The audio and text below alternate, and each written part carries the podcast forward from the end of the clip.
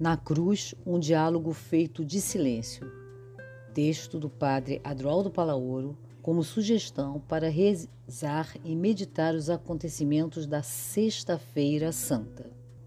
A oração de hoje é profundamente silenciosa. Trata-se de acompanhar Jesus no seu caminho em direção ao Gólgota e sua morte na cruz. Silenciar o corpo, a mente, o coração através dos preâmbulos, oração preparatória, composição, vendo lugar, petição da graça. Antes de fazer o caminho com Jesus até a cruz, leia as indicações abaixo como motivação para essa experiência. O Deus crucificado é, junto à ressurreição, a realidade mais radical de nossa fé. Ela nos fala da fragilidade humana assumida pelo mesmo Deus fala-nos da paz como único caminho frente às outras sendas construídas sobre o ódio, a violência ou a lei implacável. Fala-nos do amor como a maior transgressão num mundo onde muitas pessoas são etiquetadas como indignas de serem amadas. Fala-nos da dor de Deus, um Deus que não é distante, alheio ou indiferente à criação que saiu de seu coração um Deus próximo até o ponto de esvaziar-se em nós, conosco, por nós. Fala-nos de compromisso, de uma aliança inquebrantável e de risco. Fala-nos de vítimas inocentes e de verdugos inconscientes que não sabem o que fazem.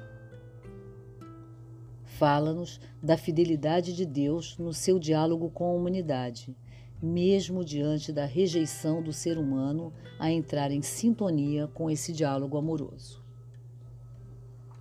Portanto, a cruz se revela como a expressão mais radical do diálogo amoroso de Deus.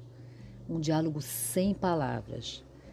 Mas ela é a mais eloquente, pois fala de entrega, de solidariedade, de fidelidade total. Falar do silêncio de Deus e de como a divindade se esconde é adentrar-nos no mistério que está presente em toda a existência. Ausência, dor, fracasso, morte. Sem cruz não há passagem para a vida, não há ressurreição. Na paixão e morte de Jesus, o silêncio de Deus não é um silêncio vazio é um silêncio eloquente que nos fala, revela, desvela sem dizer, mostrando uma vida que não necessita palavras, a vida de Jesus, que é puro amor até o fim e que, por sua vez, desvela o puro amor de Deus.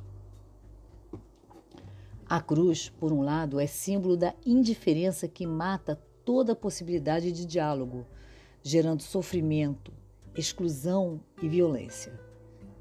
Por outro lado, a cruz de Jesus Cristo é sinal fecundo de que o ser humano não se rende à indiferença, que é capaz de se compadecer, amar e entregar a própria vida pelos outros.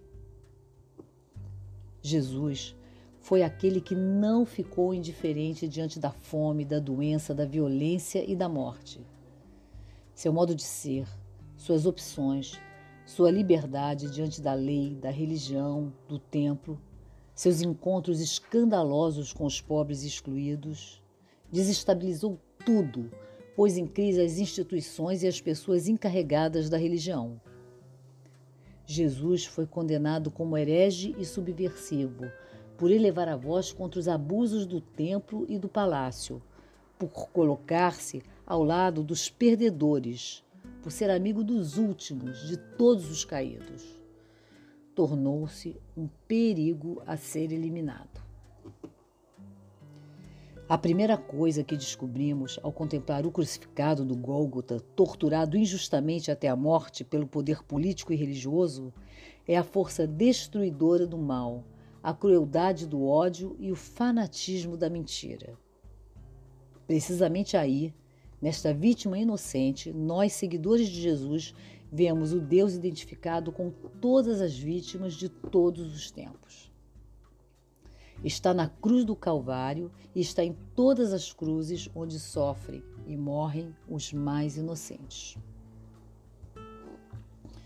Jesus morreu de vida, de bondade e de esperança lúcida, de solidariedade alegre, de compaixão usada, de liberdade arriscada, de proximidade curadora. Nesse sentido, a cruz de Jesus não é um peso morto. Ela tem sentido porque é consequência de uma opção radical em favor do reino. A cruz não significa passividade e resignação. Ela nasce de sua vida plena e transbordante. Ela resume, concentra, radicaliza, condensa o significado de uma vida vivida por Jesus na fidelidade ao Pai, que quer que todos vivam intensamente. Nos evangelhos, a paixão de Jesus não é uma simples sequência de fatos, mas um confronto entre pessoas. Os diversos personagens entram em contato direto com Jesus, reagindo cada um a seu modo, vivendo cada qual o mistério do próprio chamado e da própria tomada de posição frente à proposta de Jesus. Contemplar toda a galeria de pessoas que se encontra com Jesus cada qual com uma resposta diferente, diante de Jesus sempre igual em sua atitude de disponibilidade e de entrega. Os evangelistas dão um destaque especial à presença das mulheres no caminho da cruz, solidárias com aquele que era vítima da indiferença cruel. Estão ali precedendo-nos no caminho e não dizem nada. É seu corpo, são seus gestos, suas mãos, seus olhos, seu silêncio, que falam por elas. A linguagem delas é a linguagem do encontro solidário. Se elas podem permanecer nessas circunstâncias, é porque amaram muito. Elas nos falam de resistência e de fidelidade de uma presença comovedora.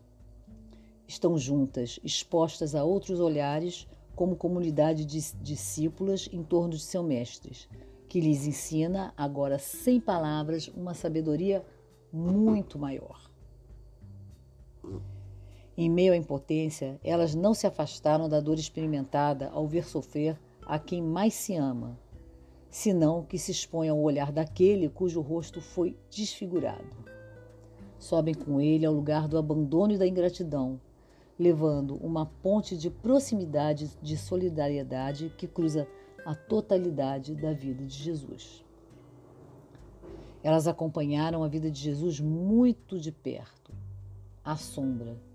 E agora a morte dele lança uma forte luz sobre elas, tornando-as visíveis para que todos saibam quem são elas. Elas têm a coragem de permanecer ali, acolhendo o acontecimento em toda a sua crueldade e profundidade.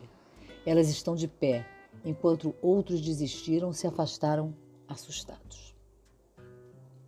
Daqui para frente, elas se tornarão pedagogas de um encontro que gera humanidade.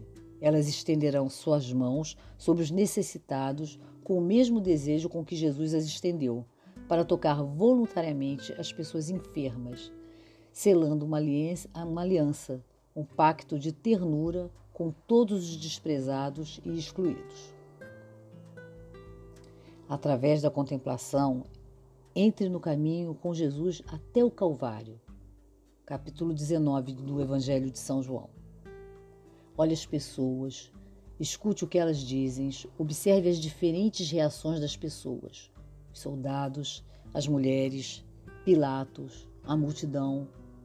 Basta estar presente silenciosamente, deixando-se afetar pela cena e pelas atitudes das pessoas diante de Jesus com a cruz às costas. Faça seu colóquio a Jesus, o homem da fidelidade ao projeto do reino em favor da vida. Ele doa vida para que todos tenham mais vida.